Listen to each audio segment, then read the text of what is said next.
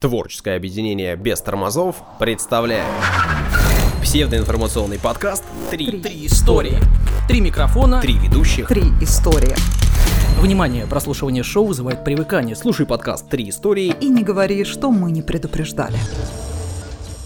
Это разговорно-нарративный, это развлекательно-познавательный, это подкаст «Три истории». Ура! Сегодня мы поговорим о съестных подделках, О невероятных подвигах советских солдат И о Пушкине. у микрофонов Данил Антоненков. Дарья Лебедева. И Александр Онищук. Очередной раз говорим вам здравствуйте, в очередной раз говорим вам привет, и в очередной раз мы подготовили для вас три истории, Да, которые мы вам расскажем, которые мы надеемся вам понравятся и которые мы надеемся вы оцените лайками, комментариями или даже деньгами. так тоже можно. Да. Всех с праздниками, прошедшими и грядущими. Всем хорошего настроения. Полетели к историям. Отбивочку, пожалуйста. 9 мая Было. был недавно, поэтому я решил, что неплохо бы вспомнить о подвигах. Во-первых, э, наших поздравляем леген- всех. легендарных предков. Да, конечно, поздравляем. Великая Отечественная война, ну, это известно, мы это, конечно, со- еще со школы помним, э, явила множество примеров вот, массового героизма. То есть подвигах, наверное, нет ничего особенного в том смысле, что в каждой э, стране есть герой, и э, на каждой войне есть герои. А вот э, Великую Отечественную войну э, героизм был массовым, потому и победили. Ну, естественно, о всех я не расскажу подвигах, но о некоторых выдающихся, интересных, забавных, где все хорошо закончилось, конечно же. Расскажу. Обычно, если это подвиг, и все хорошо закончилось, то оно все хорошо закончилось для одних. Ну, а нам только и надо, чтобы для одних. Или, так, подождите-ка. Ну-ка, Такие себе шуточки. ладно. Итак, у меня будет пять подвигов. Пять историй в истории. История о танкисте рекордсмене. Сражение произошло 20 августа 1941 года в районе деревни Войсковицы. Случилась танковая засада. Место было выбрано удачно. По обеим сторонам дороги, то есть идет дорога, а по обеим сторонам а, заболоченная местность. И, э, соответственно, идет колонна танков немецких. Был классически уничтожен первый и последний танк. Соответственно, дорога блокирована. И те танки, которые пошли в объезд дороги, застревали в болоте. И э, рота под командованием Колобанова в тот день подбила 43 танка. Ничего себе. 43, да, на марше. То есть это не какая-то Курская битва, да, а вот просто едут и 43 штуки. Красавец. 15 сентября 41 года Колобанов был тяжело ранен в районе э, Пушкина и остаток э, войны провел э, в госпиталях. Умер он аж в 1994 году своей смертью. Дальше идем. История о неудержимых кавалеристах, казалось бы, да? Великая Отечественная кавалеристы. Были отряды. Так, а были. на самом деле, если смотришь э, какие-нибудь это записи, видео, с кинолент, да, там очень много Были- гужевой были отряды. транспорт использовался. Да. Ну, он не гужевой, а все-таки кавалеристы это именно боевая единица. То есть э, они просто... Ну, перед- этого я просто не перевоз. видел, а вот прям Ну, были, были отряды такие. 18 октября 1944 года старший сержант Василий Огурцов с двумя другими бойцами находился в разведывательном дозоре. Очень удобно. На лошадке. На дороге они обнаружили двигавшуюся колонну э, из 30 машин. Э, э, Колонна сопровождала три самоходные артиллерийские установки САУ. Вооруженные автоматами кавалеристы атаковали колонну.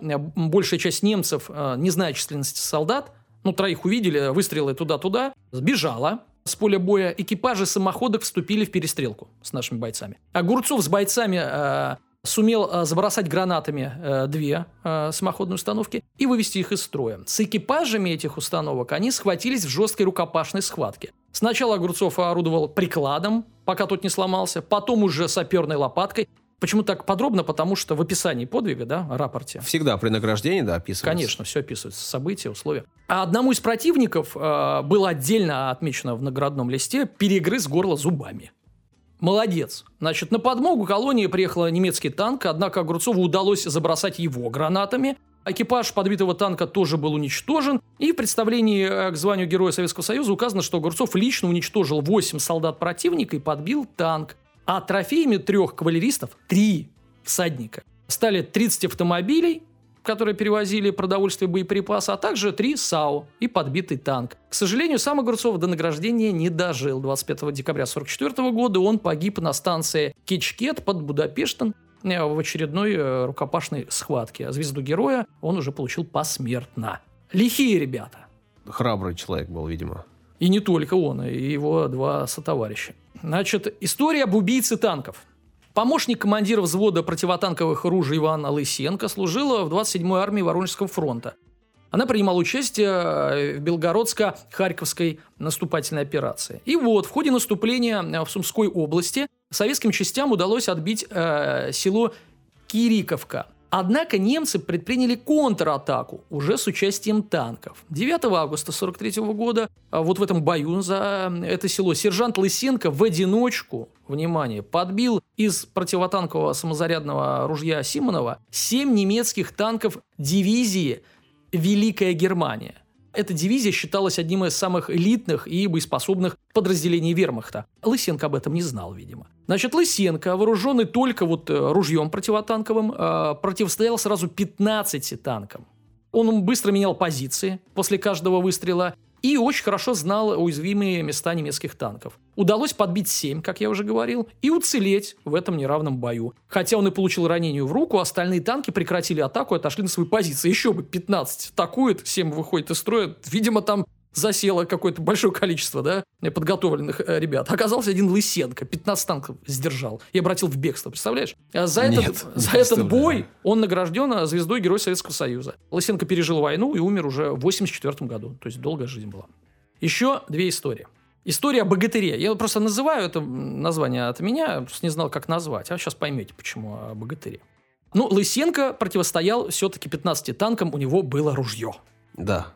Специальное противотанковое. Да, а вот красноармеец Иван Середа вошел в историю благодаря тому, что захватил танк голыми руками.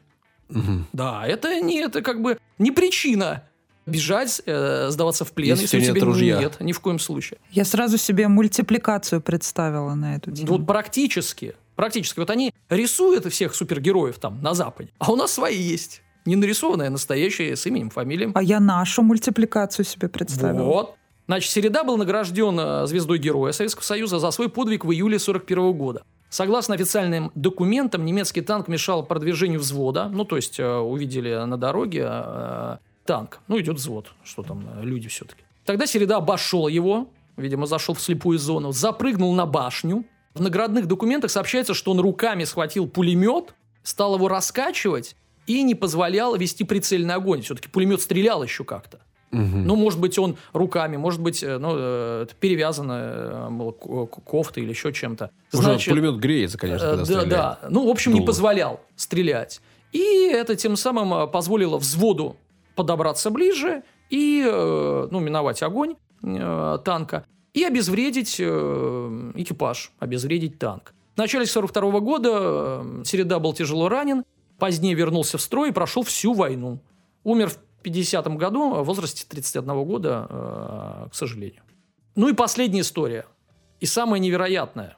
Собственно, наткнувшись на нее, я и стал искать другие истории.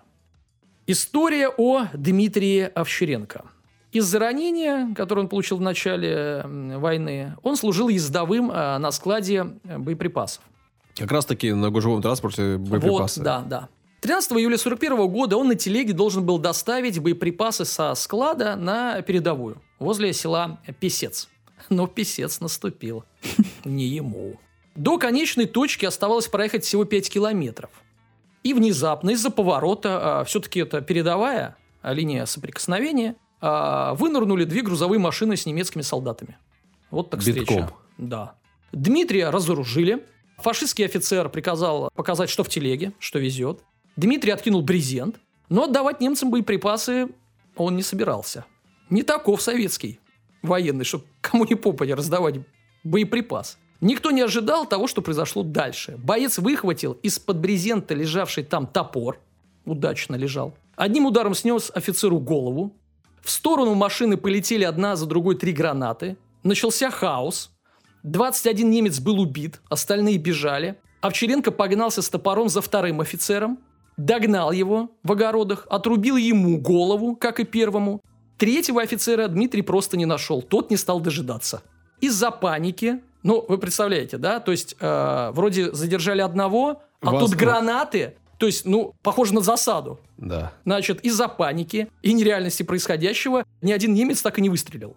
И, э, может быть, сложилось все иначе, э, и мы не узнали бы э, об Овчаренко. Но э, когда вдруг среди э, мирной картины э, стали взрываться гранаты, один грузовик ударил по газам и увез вот из 50 человек половину увез. То есть половина уже не участвовала вот в этой неравной битве. Но, соответственно, тем, кто остался, не очень повезло. Никакой пощады к врагу не было. Это правильно, по-другому нельзя было победить. Боеприпасы Овчаренко привез в целости и вовремя. Ну, как о, запоздал, немножко задержался, извините. Пока по огородам бегал. Да.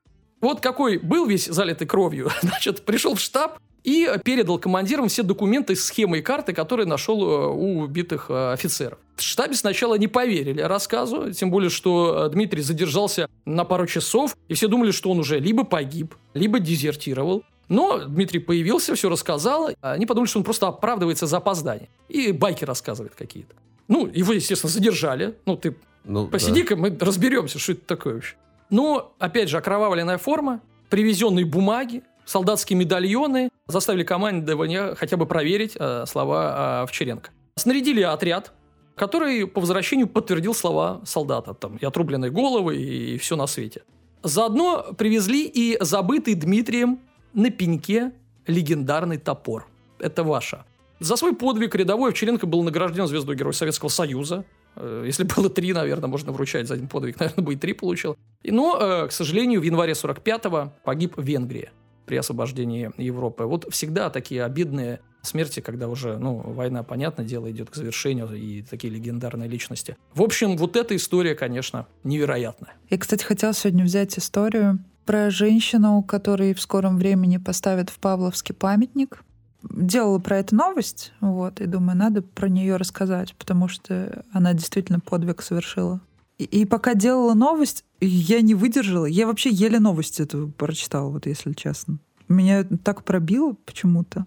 Ну, я, может быть, потом о ней расскажу. Представляете, сколько людей было готово совершить подвиг, вот так же выхватывали там топоры в окружении. Кому-то просто не повезло, но люди-то были не менее геройские, да, наверняка? Да. вот. А, а- а скольких мы не знаем, потому что, ну, условно, мы бы и о Дмитрии не знали бы, если бы, условно, какая-то фашистская гадина в конце концов бы его застрелила. Да, Да, вот То есть он там- убил бы 21, а 22 бы... И мы бы тоже не узнали а, по подвиге. Поэтому, конечно, героизм именно был массовым, и не зря пелась песня, написанная э, специально во время этой войны. Э, идет э, война народная, священная война, потому что ну, для нас это была действительно война э, народная. С праздником, друзья! С праздником.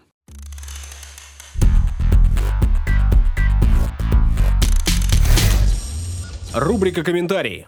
Да, пускай будет просто комментарий. Врывается наш незамечательный. Да, у, у меня для вас сегодня три комментария. Три. Три. Мгм. Итак, Александр Дубинин. Обширный комментарий. Как всегда, спасибо вам за труды. Александр ходит по тонкому льду кликбейтного заголовка. Забавно. Смайлик. А я специально. Да он вообще любитель тонкого льда. Риска? Данил, да. Очень вдохновляющая история, на самом деле. Спасибо. Но сильнее всего зацепила история Дарьи и дискуссия вокруг нее. Ну, конечно. Если быть точнее, про дурацкие поздравления на работе. Это всегда какой-то стыд. С мнением Данила по этому поводу почти согласен с поправкой на то, что и поздравление с днем рождения на работе – это больше некий социальный обряд, чем какое-то тепло и радость. Я на свой день рождения, а вот тут история от автора. У нас история в истории, ребята. Прям как фильм «Начало». да? История в рубрике. Да. На свой день рождения я принес вкусняшек для коллег, которые на 90% женщины. Так уж оказалось. А мне в конверте подарили сумму денег, которая сопоставима с затратами на вкусняшки. Александр, на вас сэкономили, я должен сказать. Так, получается, купил людям за их деньги еду. Возможно, они бы предпочли другую еду. Фиг знает. Странно это. А может быть, Александр, они планировали на небольшие деньги хорошо поесть, и они тоже расстроились, что вы мало купили еды. Может же быть такое. С другой стороны, я не завидую вам, Александр, на 8 марта. Как вы удовлетворяете своих коллег? Просто не удовлетворяет. Да, 90% женщин. Жесть. Удобно. Так, идем дальше. Эльмира Велиева. Шикарный выпуск, особенно история о наших Оскарах. Был такой выпуск от Саши. Все рекомендованные фильмы и мультфильмы обязательно посмотрю. Советуйте почаще, пожалуйста. Фильмы и мультфильмы мы советуем в подкасте «Невинный разговор». Ну и здесь иногда бывает. Юлия Коновалова. Поздравляю ведущих подкаста с юбилейным выпуском. Спасибо! Да, был такой и будет. Значит, Александр, отдельное спасибо за интересную историю, скрупулезный объективный подход. Спасибо! Даже не понимаю, как- про какую историю идет речь, потому что ну, у Александра всегда скрупулезный подход. Это мое кредо. Ваш кредо. Всегда. Даша, твоя история. Саша. Даша. Пушкин. Александр Сергеевич. Ну, не Игоревич же. Эдуард Валентинович Пушкин. Слушайте, если бы не Дантес, Пушкину бы в этом году исполнилось бы 223. Ну, Вот Дантес, конечно, подлец. Ну ладно, но это не моя, не авторская шутка, правда, это уже мем. Да. Вдохновилась. В общем, 6 июня у нашего всего будет день рождения. Угу. Говоря о Пушкине, в основном вспоминают всего одну дуэль, которая стала для него последней. Но вообще-то... На самом деле, да. У нас же про это подкаст, но на самом деле самая часто употребляемая формулировка, да, фраза. На самом деле их было 30. Но это не точно.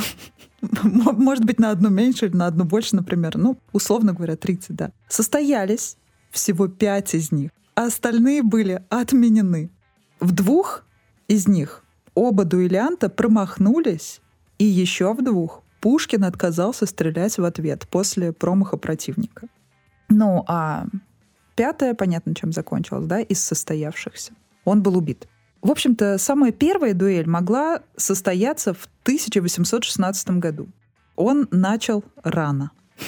Такой подъем патриотизма после, э, как ее называют, да, Отечественной войны. 12 года имеется в виду, да? Как ее называют у нас? Ну да, да, да. Ну, тоже такое спорное наименование. Ну, в общем, неважно. Все ее знают со школы как Отечественная война 1812 года. Ладно. Был такой подъем патриотизма, естественно, и э, все мужчины чуть что так э, на дуэль, да? Вот, это считалось нормой, но это уже карикатурная такая вообще какая-то образ, да, такой сложившийся. Ну, в общем-то, э, самая первая дуэль Пушкина связана с Павлом Ганнибалом. Это его родственник со стороны матери. Внук арапа Петра Великого. Угу. Он, собственно, был участником той самой войны. И, кроме того, был причастен к декабристскому движению. Что интересно, Пушкину было тогда всего 17 лет. Вот. А он на дуэль вызвал человека, который уже отвоевал. Ну, то есть тому смешно было. Вы представляете, как 17-летний юнец. Но он только из лицея, значит, вышел, да.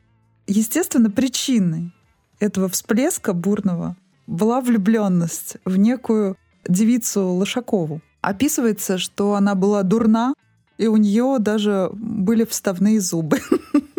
Но Пушкину она до такой степени понравилась, что он просто не вытерпел значит, ситуации какой-то неприятной на балу. Ну, Видимо, Ганнибал пригласил ее на танец а, что Александру Сергеевичу оказалось не по нраву. Э, Естественно, через 10 минут ссора между дядей и племянником закончилась, и они продолжили все вместе танцевать и сочинять стихи. Странновато это как-то, конечно. Сначала ты человека готов э, убивать прямо здесь и сейчас, а через 10 минут э, снова с ним э, мило обсуждаешь что-либо. Знаешь, сохранилось такое послание, так скажем, а, Пушкину. Хоть ты, Саша, среди бала вызвал Павла Ганнибала, но, ей-богу, Ганнибал ссоры не подгадил бал. И этим все сказано. Они обнялись, все было хорошо, по-братски. Ну, всерьез, конечно же, это воспринимать нельзя, но с этого началась его, так сказать, дуэльная мания, жизнь. Список э, действительно интересный. Ну, конечно, см- смешно читать. В конце практически каждого написано «дуэль была отменена», да, потому что это какой-то взрыв эмоций. И причины были достаточно такими поверхностными. Но, в общем-то, мне лично больше всего из всех этих 30 поводов, скажем так, нравится один. Это был 1819 год. Пушкин вызвал на дуэль своего друга Кюхельбекера. Как вы думаете, какая была причина? Не знаю, назвал его Кюхлей. Ну, практически да. Мне кажется, э, Даня уже все разгадал, расколол. Ну, это известный факт, но для тех, кто уже подзабыл школьную программу или кто это пропустил, прозевал, в окно смотрел.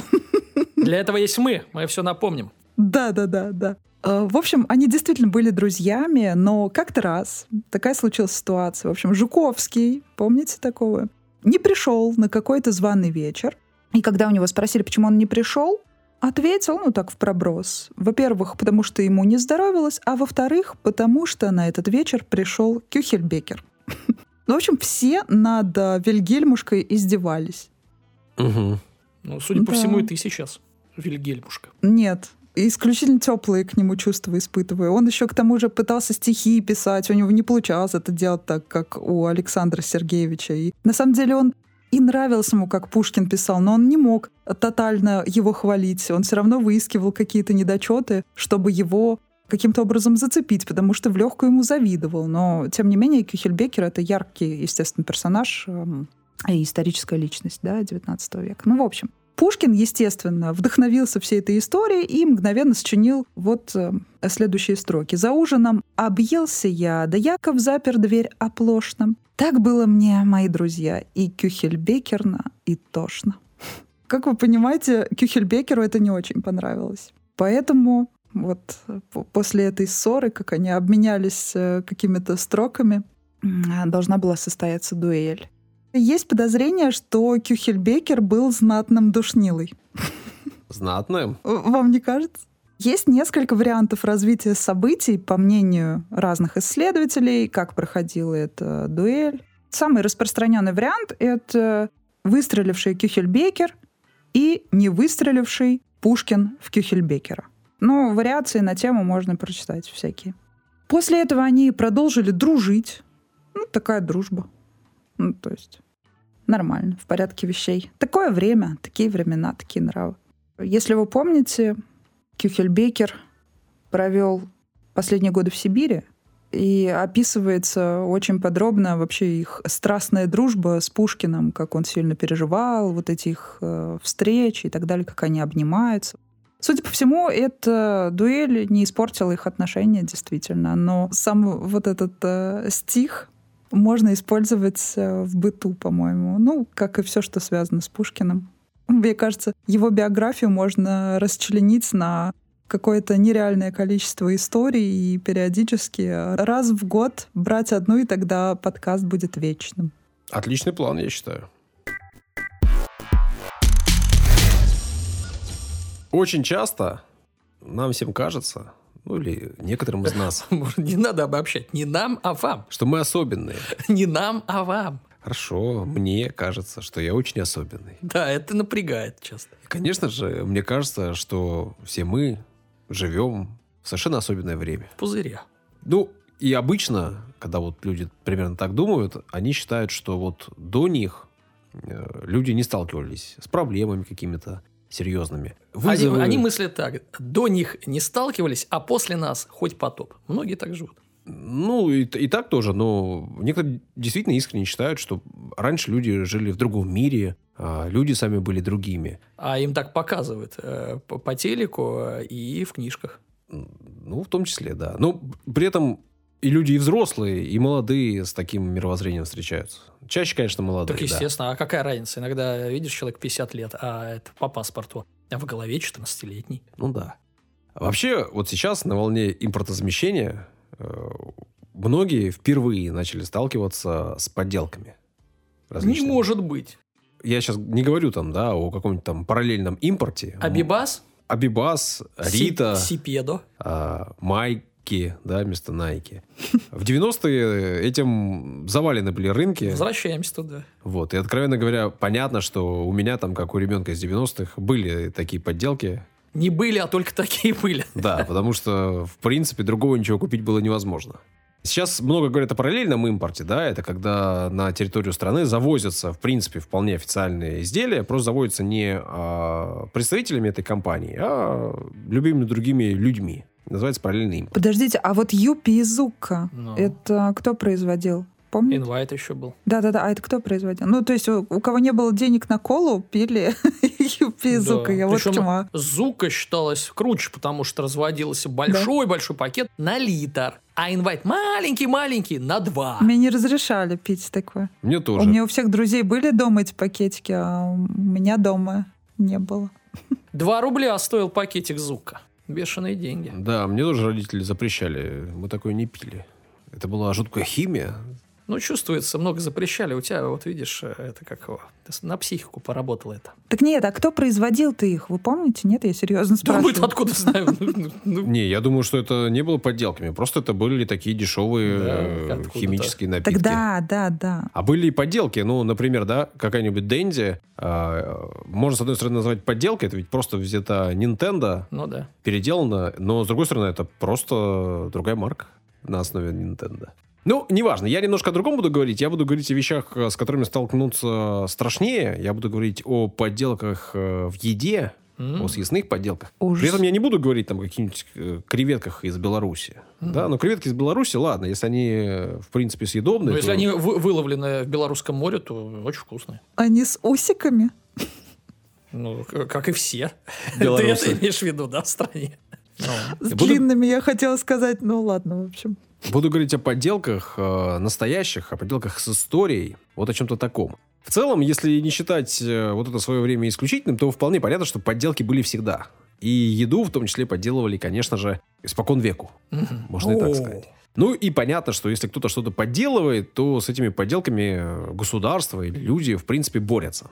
И о том, что люди с этим боролись, можно найти документы. Готовясь к этой записи этого подкаста, я нашел книгу, выдержки из книги, которая называется «Ответственность за посягательство на безопасность жизни или здоровье потребителей». Автор этой книги Александр Владимирович Агафонов ну, провел целую работу. Само издание можно найти, например, в Российской государственной библиотеке, ну или, как я, в интернете. Так вот, в этой книге указано следующее, что еще э, во времена Екатерины II был э, опубликован, был издан устав благочиния или полицейском. Так назывался устав. И я тут не ошибся платежами, это так он назывался. Там э, была уже указана ответственность за продажу испорченных товаров. Как говорила Екатерина II, не зная падежов, не говори глупостей.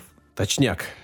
Позже, в 1845 году, появилось уложение о наказании уголовных и исполнительных. И вот там, в шестом отделении, о нарушении правил, ограждающих безвредность жизненных припасов и напитков, имелось аж 28 статей. И в числе прочего была введена ответственность за продажу сырого или недопеченного хлеба, за продажу испортившегося мяса или испортившейся рыбы, за выделывание посуды для хранения или приготовления съестных припасов и напитков из составов, вредных для здоровья.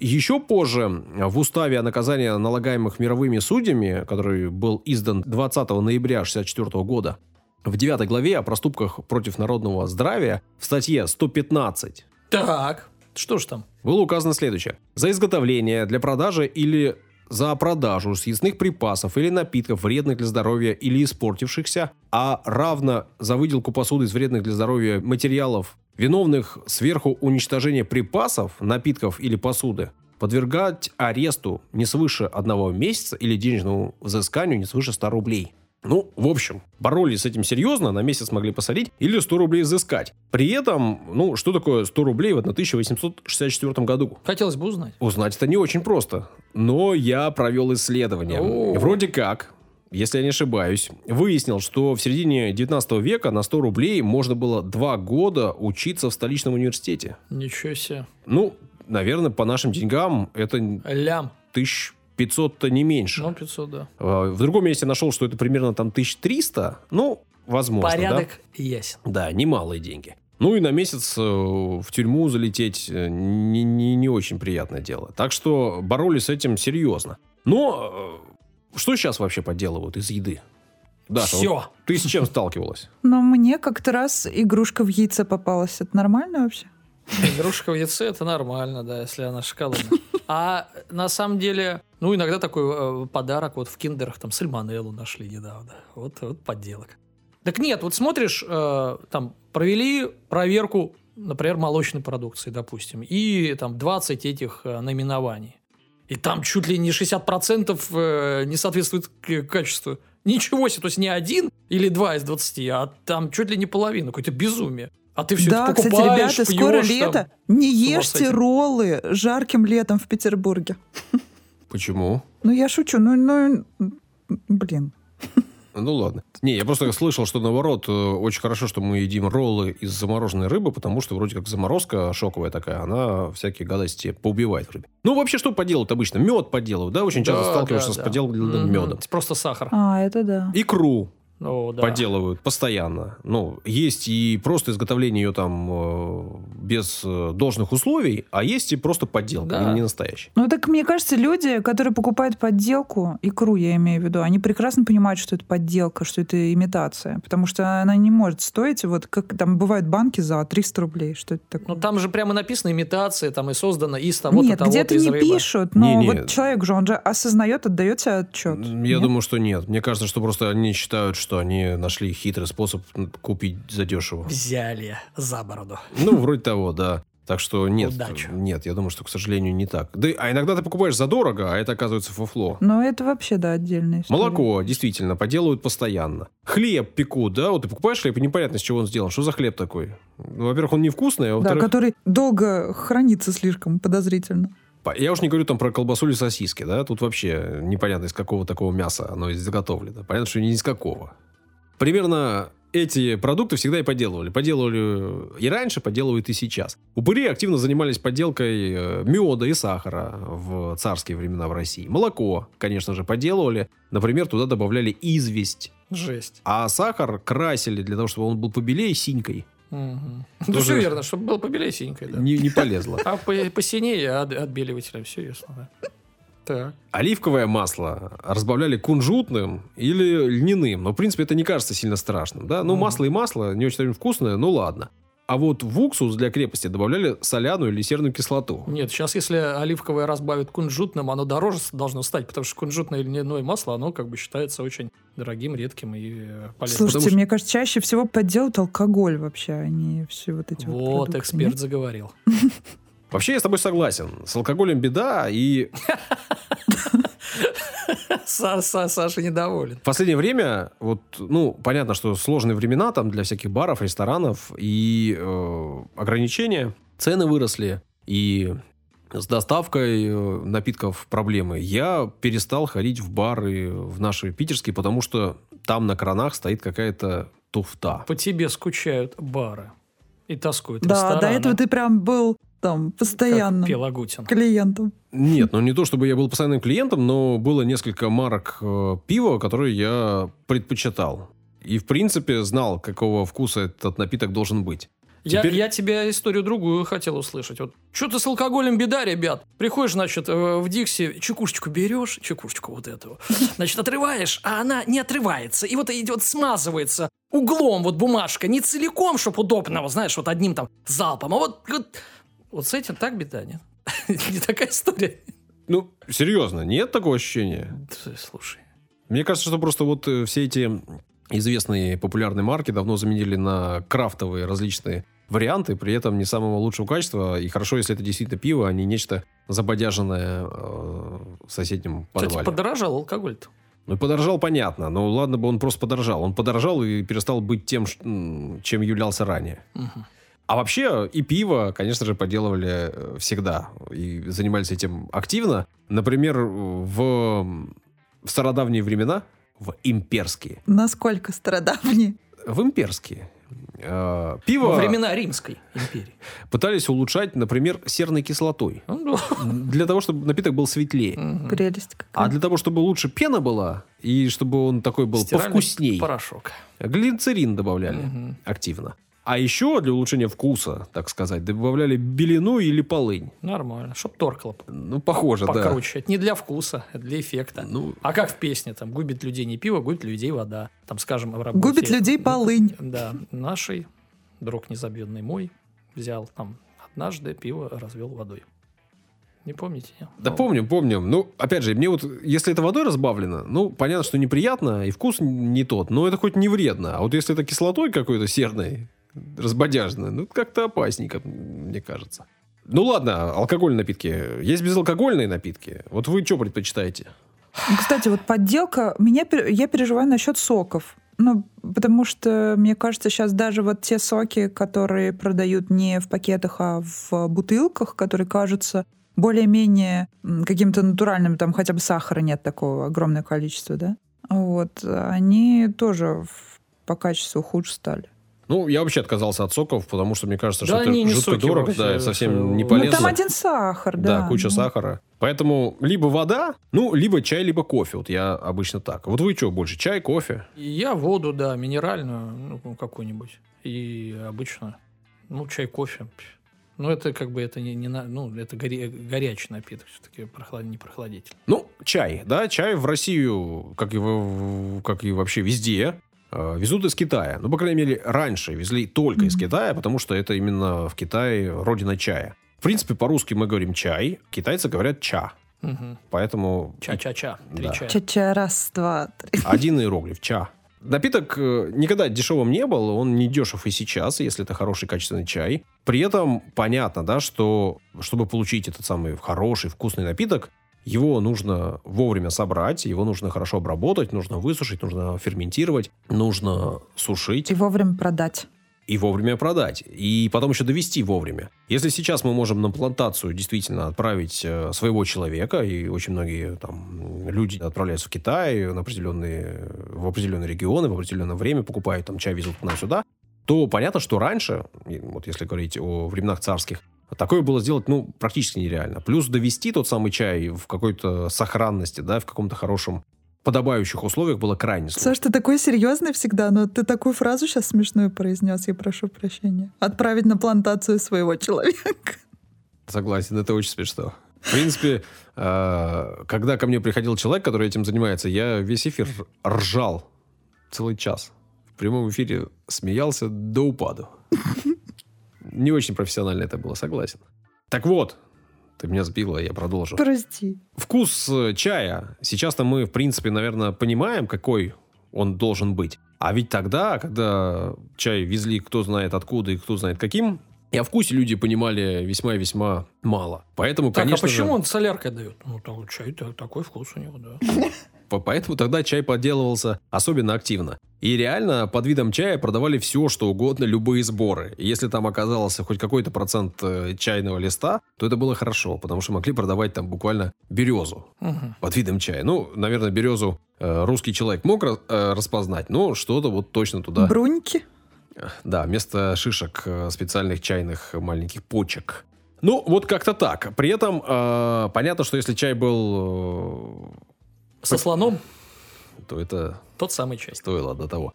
При этом чай, даже на самый настоящий, хороший, там, крупнолистовой, его использовали многократно. А в некоторых местах, даже весьма таких уважаемых и серьезных, весьма дорогих, чай использовали многократно, потом высушивали, подкрашивали, расфасовывали заново и продавали. Ну, я тебе должен сказать, что студенты первых курсов уважаемые люди. Они так и поступают. Мне кажется, что большинство студентов, особенно проживающих в общагах, пьют, конечно же, чай из пакетика. Ну, не один раз можно заварить. Да. А, а в пакетиках, что сейчас, что когда их придумали, никогда не было хорошего чая. Это же, Да, Крошка. там мусор какой-то вообще. да. Ну, да. то, что э, подметут э, с пола э, вот этой метелкой. Фу. Ну, И сразу в пакетике. ну, вроде того, да. Понятно, что такой чай называть хорошим, даже дорогой, язык не повернется. Ну и с кофе, да, если говорить о кофе, тоже всегда были проблемы. Сейчас А кофе... с кофе-то какие проблемы? Саш, а про корицу будет сегодня?